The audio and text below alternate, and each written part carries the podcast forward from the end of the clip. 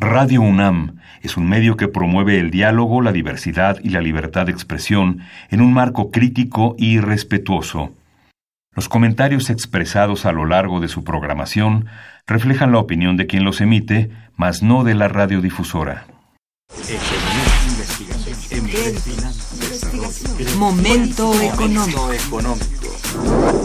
Radio UNAM y el Instituto de Investigaciones Económicas presenta Momento Económico. Un espacio para charlar sobre temas económicos que le interesan a usted. Acompáñenos.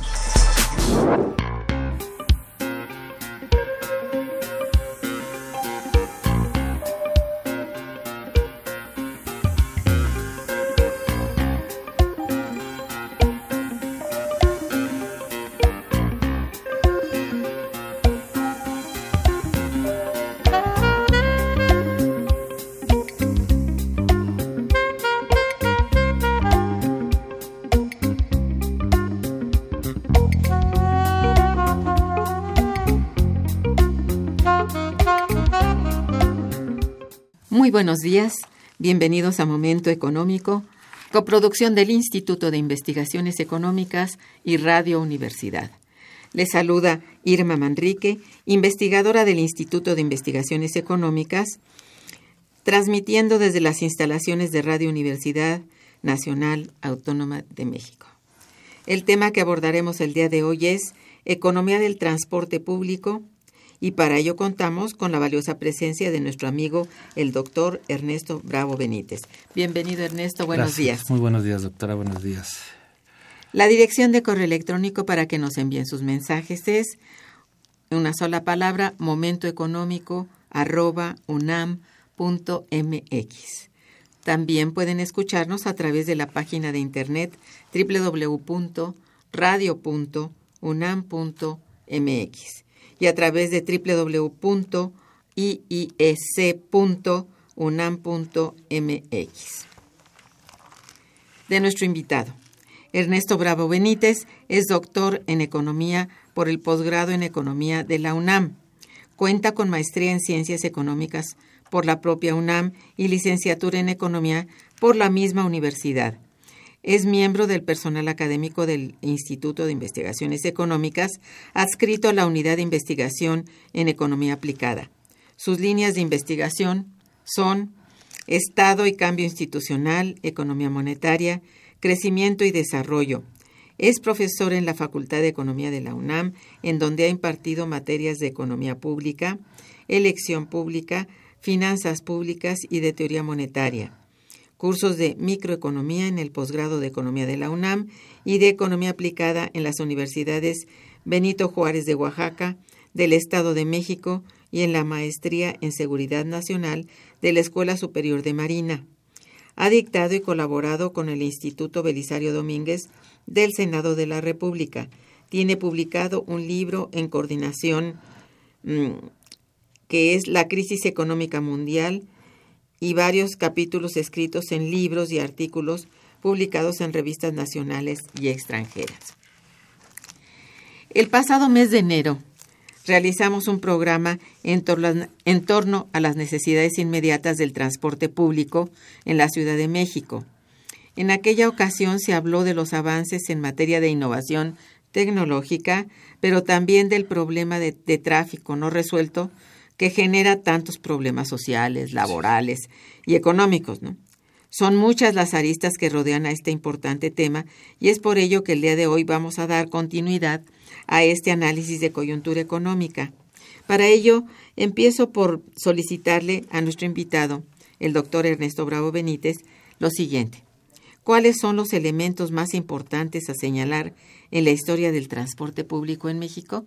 Sí, eh, en realidad tenemos aquí una historia de larga data que viene finalmente de esa herencia occidental, ¿verdad?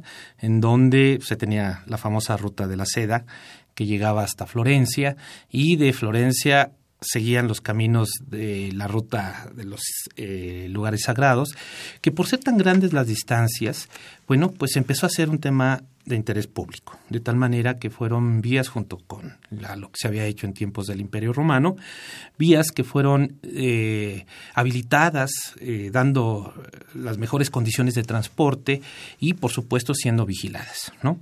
Esto se mantuvo en esa condición en la Edad Media y ya en tiempos del descubrimiento de América, bueno, pues el transporte fue una actividad clave, ¿verdad? que vinculó, a final de cuentas, a los dos mundos. Pero todo esto bajo una supervisión gubernamental. De hecho, eh, los puertos de Cádiz, ¿no? y de Veracruz y de Acapulco estaban sumamente controlados, ¿no? En el de Cádiz hacia Veracruz, regulando todo el transporte marítimo entre Europa y, y, esta costa este del continente y de Acapulco pues salía todo el comercio hacia que se daba con la famosa nao de China y con el sudeste asiático, ¿verdad? Entonces, a partir de ahí, pues también eh, en tiempos novohispanos, pues eh, se retoman muchas de las eh, vialidades que habían sido, bueno, de los caminos que habían sido construidos en tiempos del Imperio Mexica y se hacen los famosos caminos reales. Estos caminos reales, bueno, pues tienen finalmente vigilancia, están atendidos y pues también hay una especie de prestadores de servicios concesionados, ¿no? Arrieros, eh, pues personas que alquilaban carretas, caballos para el transporte en sitios seguros y finalmente esta situación se hereda, ¿verdad? Ya en tiempos del México independiente y, empieza a ser, digamos, una actividad mucho más formal cuando, bueno, se dan los primeros pasos para construir las primeras líneas de eh, ferrocarril, ¿verdad? Ahí estamos hablando ya de una intervención directa ya del gobierno de la República Mexicana, eh, del siglo XIX, para eh, regular todo lo que tiene que ver con el transporte, tanto de mercancías como de personas. Esto finalmente ya eh, motivó la creación incluso de la, una secretaría de obras, ¿no? Eh, antecedente de la Secretaría de Comunicaciones y Transportes, para finalmente regular y poner orden al transporte público, algo que ya en el siglo XX con la invención de, bueno, pues la utilización de la energía eléctrica y del motor de combustión interna, bueno, pues viene a revolucionar el transporte en todas las partes a nivel mundial, pero por ejemplo en las ciudades, y la Ciudad de México no fue este, la excepción, pues empiezan a eh, presentarse diversas modalidades de transporte. El metro, que lo tenemos finalmente en una etapa ya muy avanzada dentro del siglo XX, 1969, pues era un medio de transporte que ya se utilizaba desde fines del siglo XIX y principios del XX en grandes ciudades, ¿no? Sin embargo, aquí se optó por el transporte concesionado, ¿verdad? Y el Estado, pues era finalmente quien dictaba ¿no? Eh, las modalidades de esa concesión en rutas eh, que además se hicieron famosas en esas películas de los años 40 y 50 del cine mexicano, ¿no?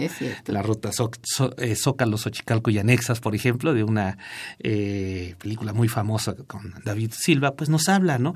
De cómo el transporte y las rutas que se iban finalmente haciendo muy populares y masivas en la Ciudad de México permeaban el acontecer cotidiano.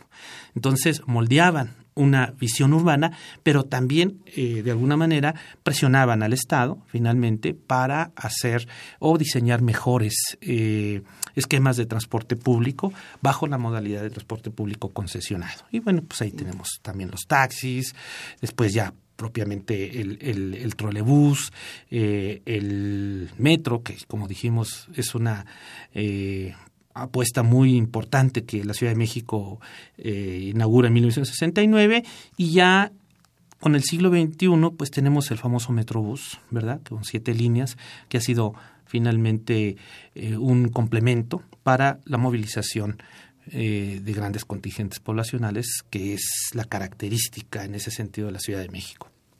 Muy bien.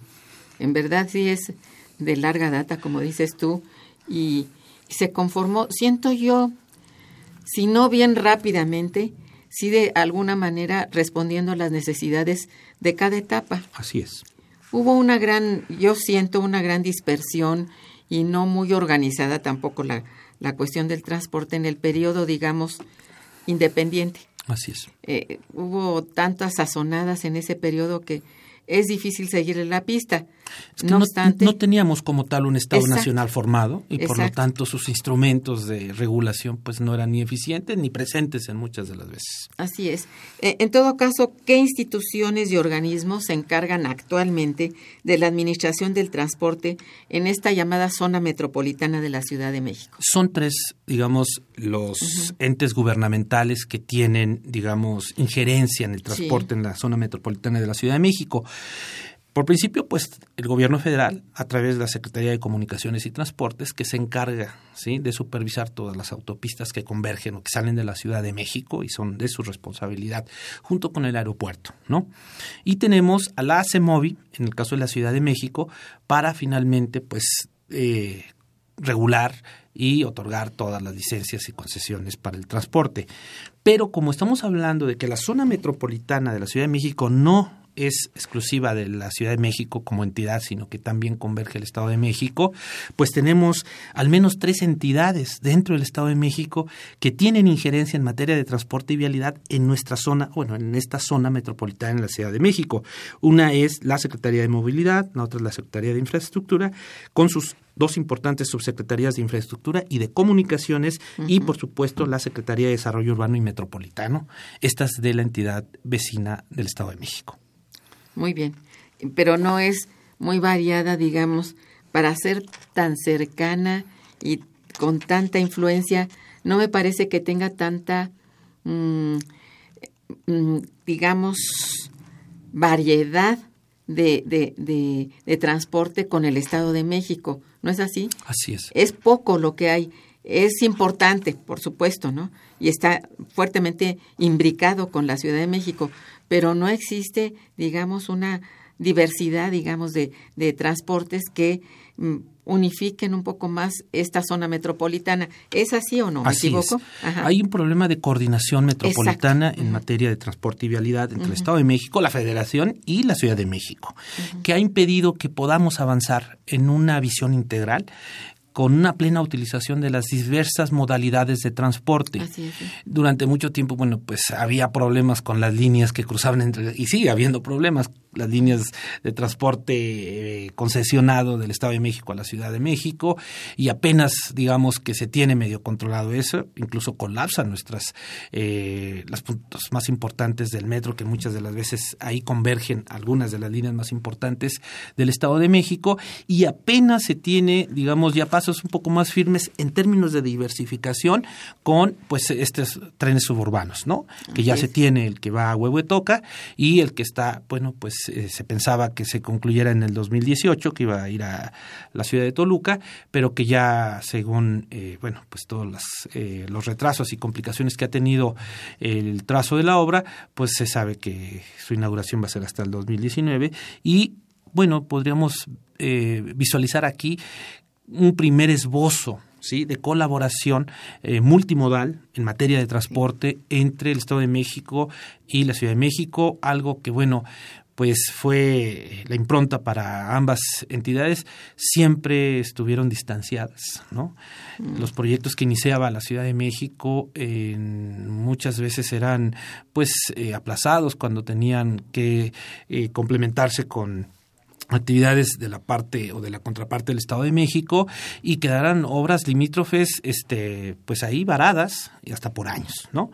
El caso de ese distribuidor vial de las armas, ¿verdad?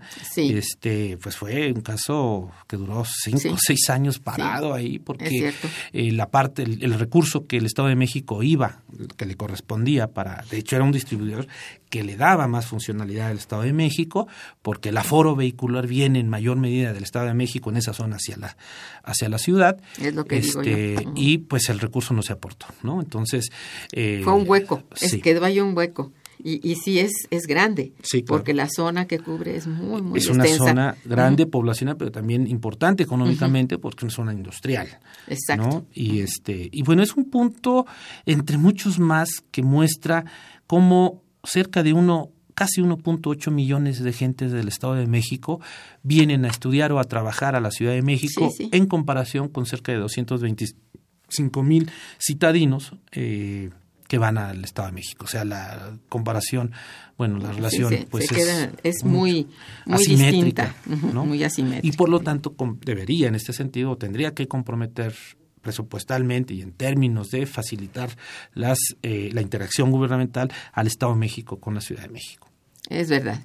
Bien, vamos a hacer una breve pausa musical y regresaremos. Quédense con nosotros.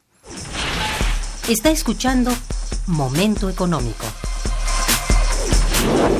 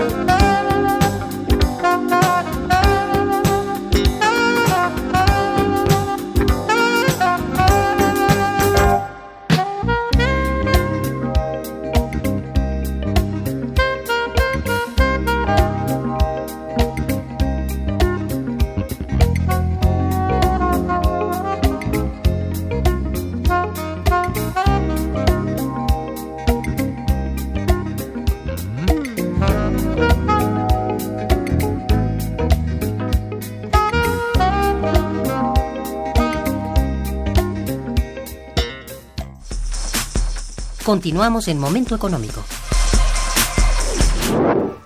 ¿Existe, Ernesto, un presupuesto para el transporte público en la Ciudad de México? Por supuesto. Es uno de los rubros más, importantes, en materia presupuestal.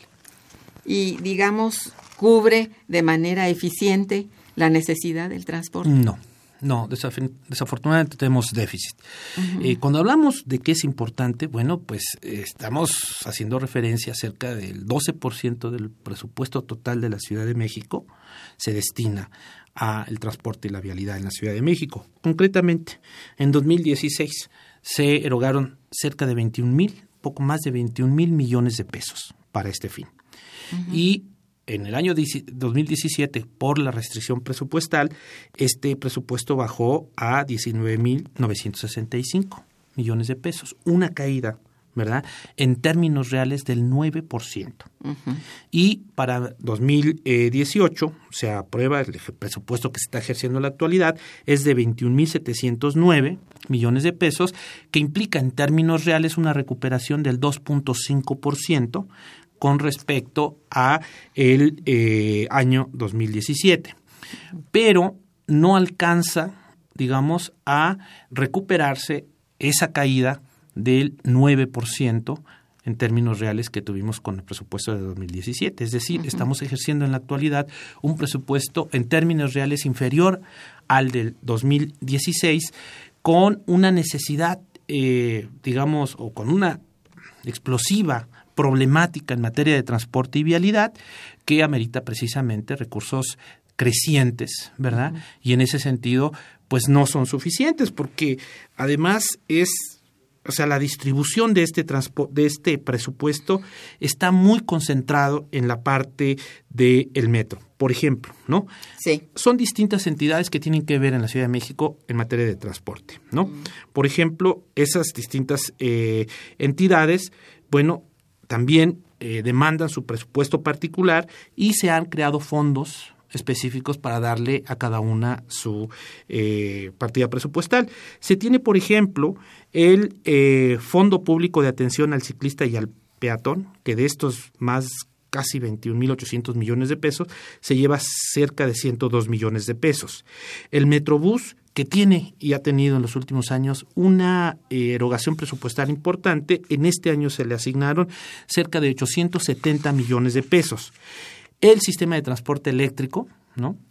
Este sistema que ya tenemos muchos años y que históricamente en la Ciudad de México fue muy importante, sigue teniendo una erogación presupuestal importante y se le asignaron cerca de 1.400 millones de pesos. Sí.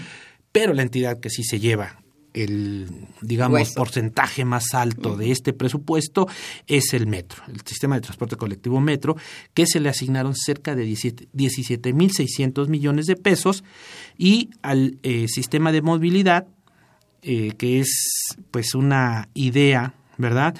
que tiene el gobierno local de destinar recursos para agilizar la movilidad en la Ciudad de México, pues le destinan cerca de 1.800 millones de pesos y también finalmente se crea un fideicomiso para el Fondo de Promoción para el financiamiento del transporte público con cerca de ocho y medio millones de pesos. Entonces, como podemos ver, pues el, presupuesto más grande se lo lleva, eh, bueno, pues el sistema de transporte colectivo Metro y de ese presupuesto cerca del 60% se ejerce en condiciones de subsidio.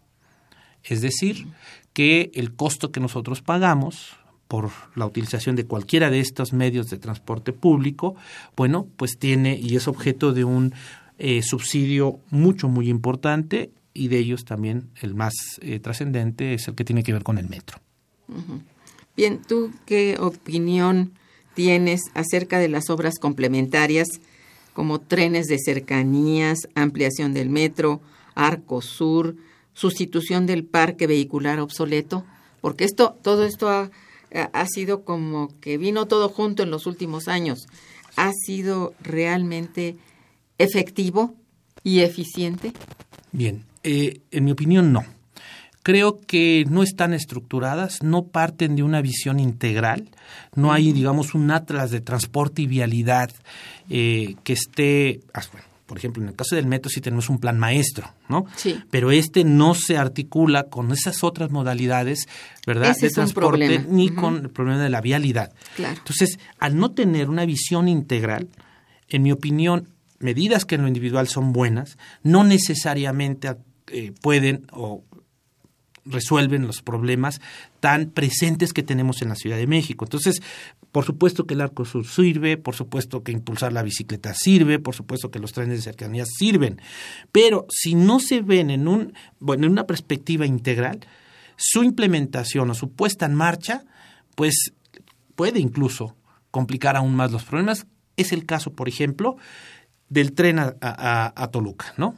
Del suburbano a Toluca, que colapsó esta parte, ha eh, incrementado su presupuesto, ha tenido problemas para delimitación de la, del trazo, ¿sí? Incluso se cayó una, una, una ballena, una de las, este, afortunadamente no, no, no hubo eh, algún herido, un accidente eh, hacia personas, pero finalmente nos está hablando de un problema incluso hasta de planeación de la obra, ¿no?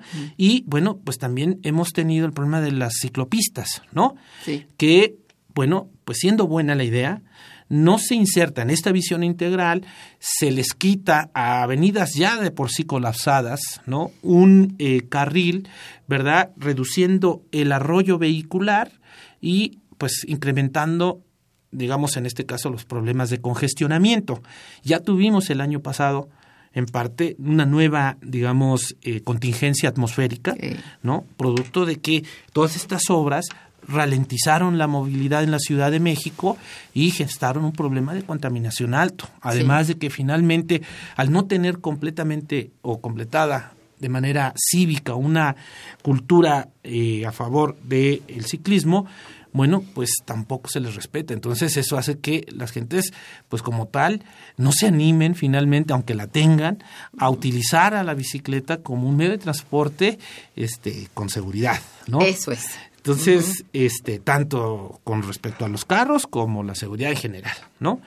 De tal manera que sí se requiere eh, armonizar todas estas buenas medidas en una visión integral porque la problemática es muy compleja y amerita esa coordinación y esa armonización intertemporal de las medidas.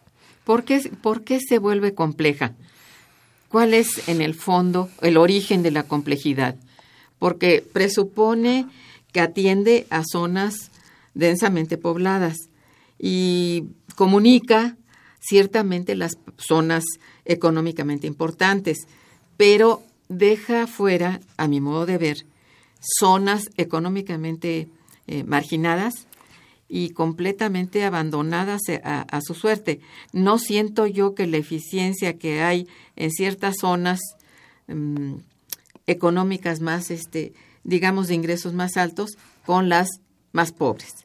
Tenemos el caso, por ejemplo, de Tláhuac e Iztapalapa, que no tiene resuelto el la Gustavo Madera, por ejemplo. O Gustavo Madero. Entonces, eh, ¿por qué? qué? ¿Cuál es el origen de esto? ¿Es falta de planeación? Es este, no sé. Es, es eso mismo, falta de planeación por no tener una visión integral del problema. Así es. Sí. Es muy eh, común que aún en esas zonas que supuestamente están muy interconectadas, sucede cualquier evento, este, digamos, extraordinario, que paraliza el tráfico y se da una especie de efecto cucaracha, ¿no? Sí. En donde se colapsa toda la Ciudad de México, incluidas esas zonas, ¿verdad? Que además no tienen una eh, interconectividad, una movilidad, no, no como las otras. Movimiento, de hecho se quedan paradas. Se quedan paradas y entonces todo el, todo el transporte y toda la movilidad se colapsa en la Ciudad de México. Sí. Y muchas de las veces estas zonas que son, pues, que siendo, reciben una atención prioritaria por parte de organismos y, desde el punto de vista presupuestal, se concretan en la obra, no avisan a la ciudadanía con tiempo y, y, este es otro forma, punto, claro. y además no hacen los trabajos o las medidas remediales en las zonas, eh, digamos, eh, aledañas a las obras, para precisamente acondicionarlas por esta demanda extraordinaria de transporte y movilidad que van a tener en el tiempo en que las obras se hacen. Entonces, bueno, esto en tiempos de lluvia se hace verdaderamente un caos, ¿no? Eh, de tal manera que ni siquiera planifican, ¿verdad? Las obras a fin de que pues no se tenga eh, las obras más importantes en tiempos de lluvia, porque eso todavía complica aún más el escenario y ralentiza la conclusión de los trabajos. a ver, en este terreno de la falta de planeación, este, no tiene mucho que ver también el trazo de, de la zona urbana, es decir, que no tiene suficiente espacio, eh, salida de las aguas eh, negras, o que ya ves lo que ha ocurrido con inundaciones, etcétera. Generalmente están eh, culpando al, al, ciudadano común que tira basura y todo, sin que esto no deje de ser verdad. ¿Qué es en el fondo? A ver. Sí, en primer lugar, reconocer la orografía de la Ciudad de México. Es una es un valle, pero que está flanqueado en tres cuartas partes del mismo por una cadena montañosa que limita la posibilidad de ampliar las avenidas o de hacer anillos concéntricos como si tienen ciudades, por ejemplo, París, España, bueno, Madrid, que tienen, digamos, conforme va creciendo su mancha urbana, pues hacen anillos concéntricos porque no hay problemas en términos de esta delimitación orográfica. ¿no? Eso por una parte. Pero la falta de eficiencia en la prestación de ciertos servicios de limpieza, ¿no? O los que están encargados de atender a estas vialidades en términos de estarles dando este a coladeras y a esas áreas de desecho la atención suficiente a fin de que, sobre todo cuando vienen las lluvias, pues estén eh, en óptimas condiciones y no taponeen esas salidas y generen un problema de encharcamientos con el subsecuente caos que se genera en materia de transporte y de vialidad. No es culpa en absoluto del ciudadano, el, ciudadano eh, bajo una regulación en ese sentido sí estricta, pues eh, puede finalmente responder a las eh, exigencias impuestas por una autoridad, pero finalmente es la autoridad la responsable ¿verdad?, de cuidar que esto sea mucho más eficiente. Sí, sí. Bueno, hay otro grave problema. ¿Qué sucede en torno a los precios y tarifas del transporte público y concesionado en la Ciudad de México? Este es un tema mm. verdaderamente eh, complejo ah, y se porque hay la determinación de costos a base del costo marginal es muy complejo en materia de servicios y no se diga en términos del transporte, ¿no? Eso junto, porque se trata de un servicio que tiene la característica de la indivisibilidad y de la inalmacenabilidad, ¿no? A diferencia de cualquier otro bien. Entonces, eso complica mucho incluso la posibilidad de prestar un bien en términos de competencia perfecta. ¿No? Por lo tanto, estamos hablando de un bien que se va a tener muy probablemente que desenvolver en condiciones de oligopolio o de competencia monopólica. Teniendo esto en cuenta. Eso obliga al Estado a entrar en una regulación directa y aquí la regulación es en dos sentidos. Uno es para el sistema de transporte colectivo, digamos, en manos del gobierno, finalmente. Estamos hablando del eh, Metrobús, el, trolebús, el... Eh, el metro, que tienen sus eh, tarifas y que estas tarifas, bueno, pues están en función del nivel de, de suficiencia presupuestal o de recursos destinados para el subsidio y está la otra vía de regulación que es el sistema de transporte concesionado, ¿no? Sí. En donde ahí están, bueno, pues los, los camiones, los taxis, ¿no?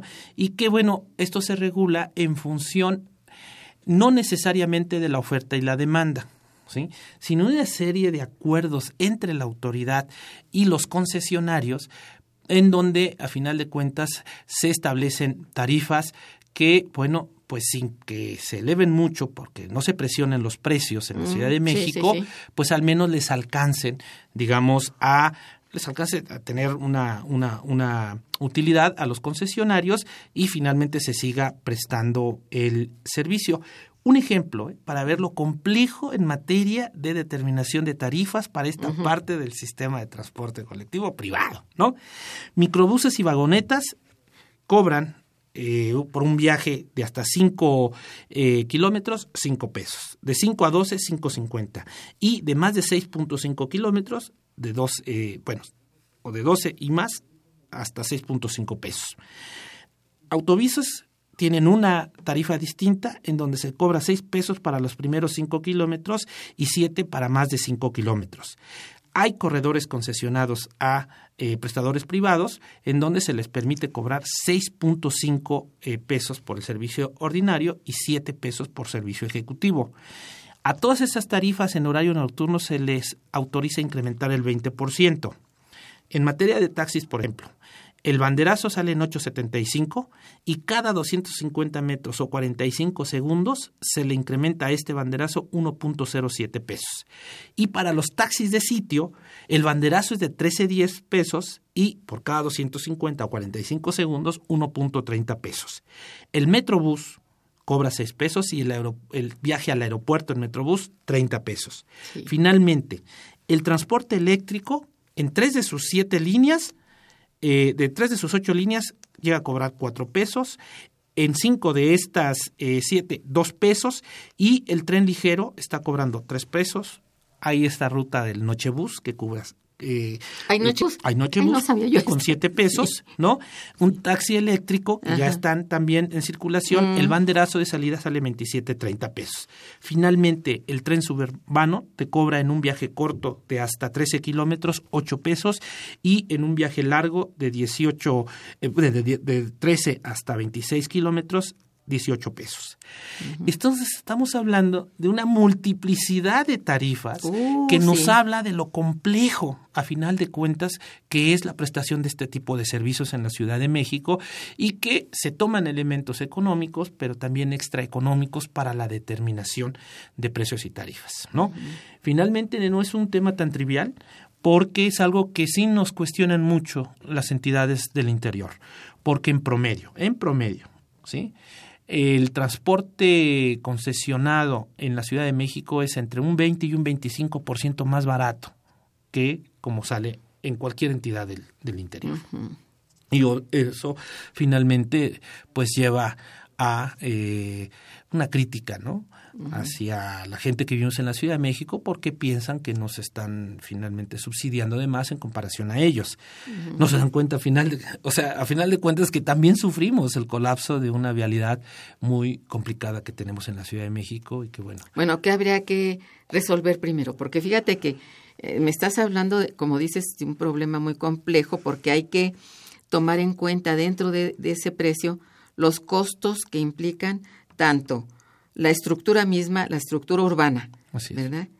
El- la densidad demográfica y luego la importancia por regiones económicas. Entonces, no se están considerando en realidad. no. Fíjate, en, en lugares, bueno, altamente desarrollados, por supuesto, ¿no?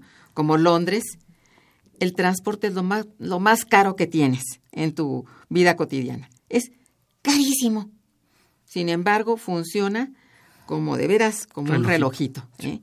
Y no se puede decir que, que sea poca la, la cantidad de personas que se mueven por transportes colectivos. Y también supongo que están, este, de alguna manera, ¿qué decir? Subvencionados, concesionados o lo que sea, ¿no? yo creo que aquí, yo no sé tú qué opines de esto, pero yo creo que la, el subsidio es una parte que para el usuario es necesario dada la, mm, la, el bajo, digamos, nivel de, en general de la población, el bajo nivel de ingreso de la población. Si lo consideramos en su conjunto y que es el que usa los servicios colectivos, es muy pesado pagar tanto dinero por el, transporte. Así es. Eh, Pero se subsidia. ¿eh? Aún así, subsidiado, le resulta imposible.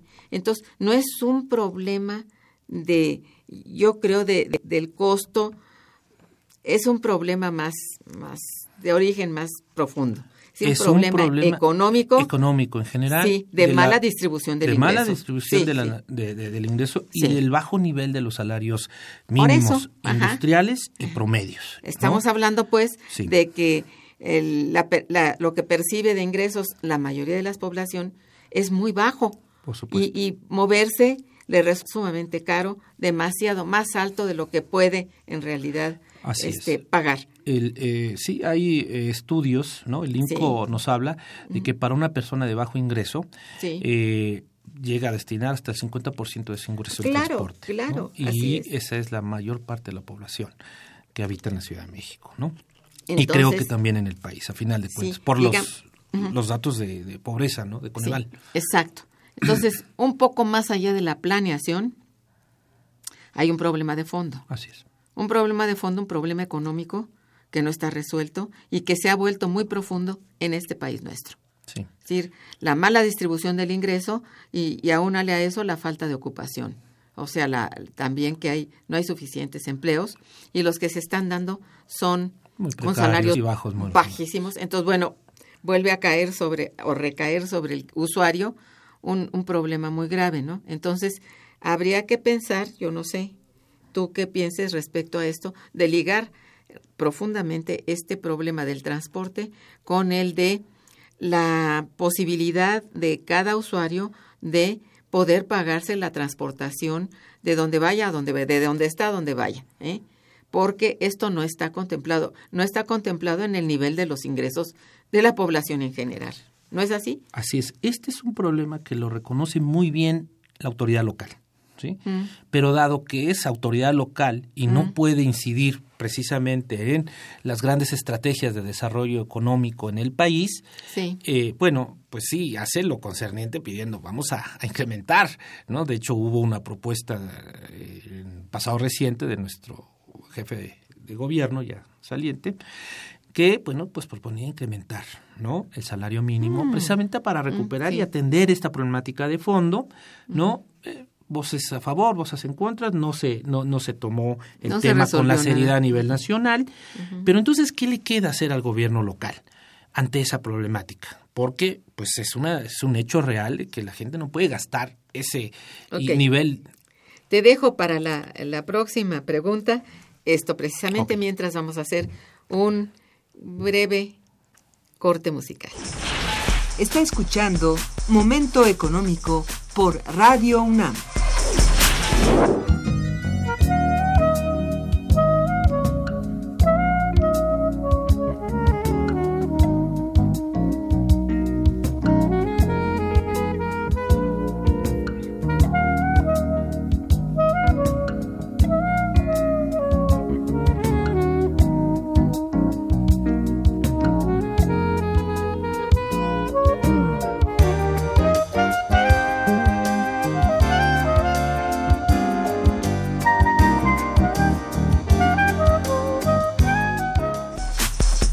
Continuamos en Momento Económico.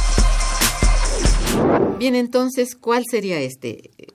Bien, eh, este, esta problemática es reconocida por las autoridades de la Ciudad de México y es el objeto de este presupuesto tan grande que destina en materia de transporte y vialidad y particularmente en términos del subsidio.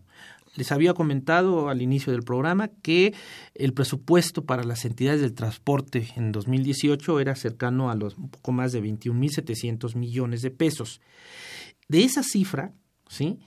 12.930.5 millones de pesos se van al subsidio. Estamos hablando de que cerca del 60% del presupuesto es un presupuesto destinado a subsidiar el costo del transporte. Lo sé. Fíjese, y, por ejemplo, el metro tiene un subsidio de más de 9.700 millones, el Metrobús 750 millones, el sistema de transporte eléctrico 1.111, el sistema de movilidad 1.340, es decir, se reconoce que se tienen que apoyar todas estas movilidades desde el punto de vista eh, presupuestas a través del subsidio para compensar un poco. Y aún así, pues sigue siendo realidad este dato del INCO, en donde el 50% de el eh, ingreso de una persona pobre se va en transporte. Así es. Lo que implica que esto debe de ser tomado en cuenta a nivel federal precisamente para atacar ese problema de los bajos de las bajas remuneraciones. México en ese sentido pues es la excepción o bueno, es un país excepcional en términos de la distribución del ingreso entre el trabajo y el capital, porque mientras en promedio a nivel mundial el 60-65% del ingreso se va por la vía de los sueldos y salarios y el restante al capital, aquí tenemos a la inversa, ¿no? La mayor parte del ingreso nacional lo absorbe el capital y una menor, mucha menor parte se va a los sueldos y salarios de eh, las personas de la población y eso pues finalmente se manifiesta en esas bajas remuneraciones. ¿no? De nada nos sirve finalmente para resolver problemas tan concretos de este tipo con que se presuma que se están creando fuentes de empleo cuando estas, además de ser precarias, parten de un, eh, eh, una remuneración en piso muy baja, ¿no? Así es, sí. Eh, bueno,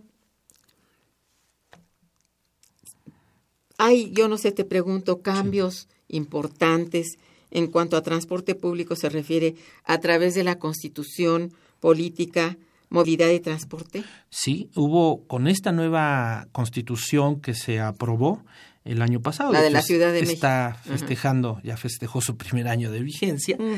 Eh, hay cambios y de manera específica en este tema me parecen importantes, ¿no? Que al menos estén en la ley. Faltaría eh, ver cómo se finalmente se replica el espíritu de la ley en políticas concretas. Son tres los artículos de esta Constitución que sí son muy claros en relación a la ambigüedad con, la que se trataba desde el punto de vista institucional y administrativo el problema. Eh, por ejemplo, el artículo 8 que tiene que ver con la ciudad educadora y del conocimiento, ¿no? En donde pues nos dice este artículo que todos los habitantes de la Ciudad de México tenemos derecho a el incremento de nuestros estándares de vida basados en el apoyo de la ciencia y la tecnología. Y esto impacta también al transporte y a la vialidad. Tenemos el artículo 13 con eh, este denominativo ciudad habitable, que habla en su inciso C del derecho a la vía pública. Toda persona tiene derecho al uso pacífico de la vía pública en los términos previstos por la ley. Las autoridades adoptarán las medidas necesarias para garantizar el ejercicio de este derecho con base en los objetivos de funcionalidad y movilidad de las vías públicas. Y tenemos sobre todo el artículo 16 que habla de ordenamiento territorial en sus incisos E, derecho a la movilidad, con este espíritu que acabamos de mencionar, y el inciso H, que es movilidad y accesibilidad. La ciudad garantizará en su numeral 1 la movilidad de las personas en condiciones de máxima calidad, calidad a través de un sistema integrado y multimodal de transporte que atienda las necesidades sociales y ambientales bajo principios de equidad social, igualdad de accesibilidad, diseño universal, eficiencia, seguridad, asequibilidad, permanencia, predictibilidad, continuidad y comodidad e higiene. Entonces tenemos finalmente un marco normativo ¿verdad? Que nos puede ayudar, aunque yo sí veo algunos eh, déficits en este sentido. No se habla en esta ley sobre esta vinculación en materia de transporte y vialidad de manera más explícita con relación a los estados limítrofes de la Ciudad de México para el diseño de políticas integrales de carácter metropolitana, ni en lo que respecta al gobierno federal. Yo creo que esto es un muy importante. Esto que señalas es algo que no se, no se hace, no se toca, por razones, yo digo, en mucho políticas, ¿no?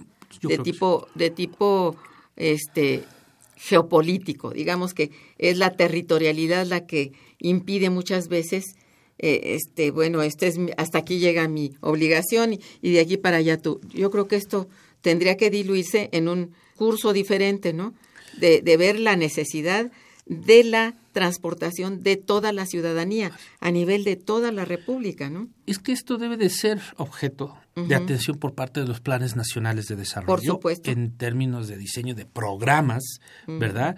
Específicos de desarrollo regional Desafortunadamente, en los planes nacionales de desarrollo, Vicente Fox ahí fue el último que hizo un leve esbozo, pero sin una derivación concreta eh, en ese sentido, y las administraciones federales subsecuentes pues han hecho mutis al respecto, ¿no? Sí. Y ellos son precisamente, por ser instancia federal, los que podrían y deberían de articular las eh, decisiones en materia de transporte y vialidad entre las distintas entidades, porque pues es la instancia que puede romper ese tercero finalmente en discordia a este impasse en el que muchas veces se mueven las entidades cuando tienen problemas limítrofes y se quedan estancadas las partes. Entonces la autoridad federal con esa visión integral de desarrollo también regional del país, bueno, pues eh, debería de conjuntar los esfuerzos de las entidades para conjuntamente resolver este problema. Allí entran muchos elementos en juego. Eh, todo lo que no se habla en otros terrenos, se habla en esto quizá de federalismo, de, no sé, soberanía. Ay, no sé, sería quizá un poco difícil, pero bueno, existe un famoso fondo de capitalidad. Digo, ¿cómo lograr un uso inteligente de este de este llamado fondo de capitalidad. Ese fondo de capitalidad fue muy importante, sigue siendo importante, estamos hablando de 2.500 millones de pesos, pero se nos redujo a la mitad porque empezó oh. De 5 mil millones de pesos, ¿no? Mm. Y era el reconocimiento explícito ¿verdad? De una serie de servicios que le estaba en materia de infraestructura prestando la Ciudad de México a la Federación, ¿verdad? Porque estas entidades, bueno, las, eh, las dependencias federales que se asientan eh, bueno, que están asentadas en la Ciudad de México, están en excestas hasta del pago del predial, ¿no? Ah, y hacen un uso muy intensivo de nuestra infraestructura de movilidad y de transporte sin que correspondan este con tributos de esa naturaleza, ¿no? Entonces, este recurso se hace reconociendo eso, a final de cuentas, que el gasto lo estaba asumiendo la Ciudad de México y ellos no estaban aportando nada. Pero, pues en tanto hubo una crisis presupuestal, agarraron el fondo y lo redujeron a la mitad. Esto, pues al final de cuentas, nos habla de la falta de compromiso, la reducción del 50%. Pues estamos hablando de un Oye, Entonces ya te acota, te acotan por la reducción del volumen, pues lo que puedas hacer con ellos. Sin embargo, todavía se puede hacer bastante y esos 2.500 millones, una forma eficiente que yo vería de darle salida a esos recursos sería en dos sentidos. Uno es, pues eso, fomentar el uso del transporte limpio, ¿no? Este sustentable, ecológicamente sustentable, proyectos específicos. Y el otro para diseñar políticas metropolitanas, ¿no? O sea, Eso es lo instrumentos que no de eh, diseño específicamente con recursos así para decir, a ver, aquí estamos Estado de México, aquí estamos Tlaxcala, aquí estamos Puebla, aquí estamos Morelos, aquí estamos Estado de México, que prácticamente eh, la vitalidad económica de la Ciudad de México, pues tiene una influencia, ¿no? Con esas otras entidades y para bien o para mal vamos a convivir en el corto, mediano y largo plazo y establezcamos políticas metropolitanas de largo alcance en donde hagamos este respetar la colindancia, ¿no? Así es. No nada más que lo que te digo sale a, flote todos los asuntos que no salen de otra manera eh, y, y se convierten en políticos, ¿no? Así es. Entonces sí pienso que sí se resuelve, ¿eh? sí se puede resolver. Y ahí también entraría en juego algo importante que sería, bueno, considerar la recaudación fiscal, cómo sería para cada uno de ellos. Es un problema complejo, pero sí se puede lograr con un acuerdo metropolitano. ¿eh? de colindancia metropolitana, ¿no? Yo creo. No, y es bastante, porque además este problema no es eh, solamente o característico de la Ciudad de México. Hay áreas metropolitanas, ¿no? en donde, bueno, se tiene este problema entre municipios, ¿no? Pero ya se tiene también entre algunos estados, ¿no? Con, eh, ciudades que empiezan a impactar en Chihuahua, Coahuila y Durango, por ejemplo, ¿no? O este Nuevo León, bueno, sí, Nuevo León y eh, Tamaulipas, por ejemplo, ¿no? Sí. Eh, igual para el sureste, ¿no? Con ciudades, digamos, limítrofe que están demandando, final de cuentas, una eh, un diseño de políticas en este sentido, pues compartidas entre las entidades que tienen el problema, ¿no? Oh, o sea, si la Ciudad de México eh, y las entidades aledañas logran ponerse de acuerdo y efectivamente resolver de manera eficiente este problema, estamos también mandando señales positivas para aquellas otras regiones del interior de la, de la República que están acusando también este mismo tipo de problemas y que eh, vamos hacia allá, porque finalmente las ciudades bueno, se están transformando muchas ciudades del interior, se, eh, están mutando a ser ciudades ya no pequeñas, sino medias o incluso grandes, no se diga, este, toda la zona metropolitana de, Guadalajara, de Monterrey, que ya son ciudades que empiezan a vivir lo que nosotros ya teníamos o habíamos registrado como problemas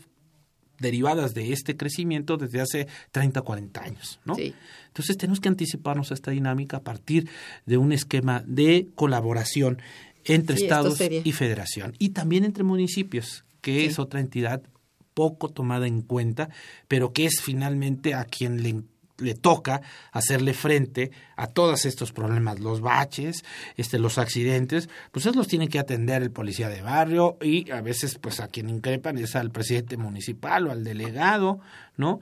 Cuando muchas de las veces es la instancia gubernamental pues más limitada para resolver problemas así. Es cierto, mire, y, sí se vuelve muy, muy difícil, pero sí, sí, sí tiene formas de, digamos, de, de resolución si se tienen en cuenta estos elementos, ¿verdad? Bien, vamos a hacer una pausa, volveremos.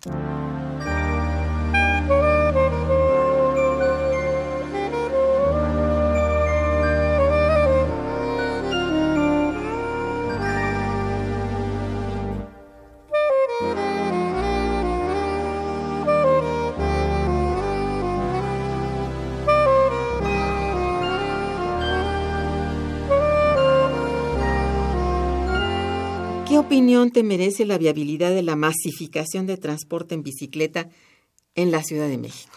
Bien, esto, bueno, siendo por principio algo bueno, recomendable, lo comentábamos hace un eh, rato. Hace un rato, que si no se inserta en una visión integral de transporte y vialidad, pues no necesariamente va a resolver el problema porque no van a haber los incentivos suficientes y además podemos colapsar y eh, otras formas, digamos, de transporte que están resolviendo una compleja o tratan de atender una compleja problemática en este sentido. Sí. entender y ver el tema de la bicicleta como una especie de panacea para resolver los, los problemas de transporte y vialidad de una ciudad tan compleja como la Ciudad de México es, pues, este muy ilusoria. Es iluso, finalmente. Y bueno, en ese sentido ya tenemos experiencias internacionales que nos dicen cuidado, ¿no? La ciudad de Beijing pues queriendo desincentivar el uso de transporte por los altos niveles de contaminación, empezaron a pues, permitir que empresas privadas concesionar el servicio a algunas empresas privadas que este, rentaban eh, bicicletas para que la gente pues, tener que comprar y, tenerlas que mover y sacarlas, bueno, pues ellas eh, las rentaban y las iban a dejar. Pero después se quitó la restricción de dejarlas en puntos específicos, ¿no? Y entonces, ¿qué pasó? Hay islas, montañas de bicicletas abandonadas en Beijing, en múltiples puntos de la Ciudad de México, en donde la gente ya no está utilizando la bicicleta como medio de transporte, porque ni ellos fueron capaces de plantear y de proponer vial, de manera viable ¿sí? el uso de la bicicleta para, digamos, eh, pues desincentivar otros medios de transporte. Por eso decimos que si no se visualiza el tema de transporte y legalidad de manera integral, medidas de esta naturaleza aisladas, lejos quizás de resolver el problema, lo pueden hasta complicar, ¿no? Es más, resulta onerosísimo. Sí. Entonces, pues tener cuidado a final de cuentas de que, bueno, buenas eh, iniciativas pues finalmente se deban de hilvanar en una visión seria, porque de otra manera el gasto que se ha hecho para las ciclopistas en la Ciudad de México ha sido muy alto. Sí. ¿Y qué hemos visto? lo pues que digo. Una subutilización de las ciclopistas, pero además, pues una reducción del arroyo vehicular que ha ralentizado la movilidad vehicular con el incremento en términos de las emisiones contaminantes. Entonces, bueno, a final de cuentas... Sí, porque los problemas no son así tan sencillos. No son tan sencillos. Eh, es decir, en una zona metropolitana donde uno de los problemas más graves es la contaminación y otro también muy grave es la falta de seguridad, la bicicleta no resuelve. No resuelve. Resuelve a cortos trechos, quizá, en ciertas zonas, pero no para la gente que tiene y en ciertos más horarios. necesidad. Imagínense el transporte en- de bicicleta en la noche sin Así es. un estándar de seguridad este serio. Pues quién va a agarrar finalmente la bicicleta para transportarse de noche finalmente, ¿no? Está difícil. Sí, necesita ser muy, muy planeado, muy bien pensado y no generalizado, me parece. Así es. Eh, Es bueno, sí es bueno, pero no se puede generalizar. No. Mira lo que pasa en China. En China no solamente es eso que tú dices. Llegó un momento en que nadie podía ser peatón en las calles. Tú no puedes atravesar una avenida en Beijing porque son miles de bicicletas que se atraviesan de pronto y no tienes forma de pasar al otro no lado. respatan al, al peatón. Otro problema. sí. Esto Entonces- que llaman en los sistemas complejos las famosas condiciones emergentes. Así es. Ante un problema que se quiere resolver, surgen otros problemas iguales o es. mayores. Eso es. En una zona muy extensa, como es la zona metropolitana, los problemas tienen que ser muy, muy bien pensados y pensados, como dices, integralmente. Sí. Mira, lamentablemente se nos agotó el tiempo y de veras no sabes cuánto te agradezco tu presencia No, doctora, para hablar de esta problemática que toca a todos nosotros, ¿no? Todos lo vivimos cotidianamente en muy nuestra importante. familia. Muchas gracias por tu presencia, este Ernesto. Y agradezco también a todos nuestros radioescuchas que siempre participan, se interesan y nos llaman. Estuvo en los controles técnicos Miguel Ángel Ferrini, en la producción Santiago Hernández Jiménez y Araceli Martínez. En la coordinación y conducción Irma Manrique, una servidora, quien les desea muy buen día, pero mucho mejor fin de semana. Gracias. Momento económico. Radio UNAM y el Instituto de Investigaciones Económicas presentó Momento económico. Momento económico.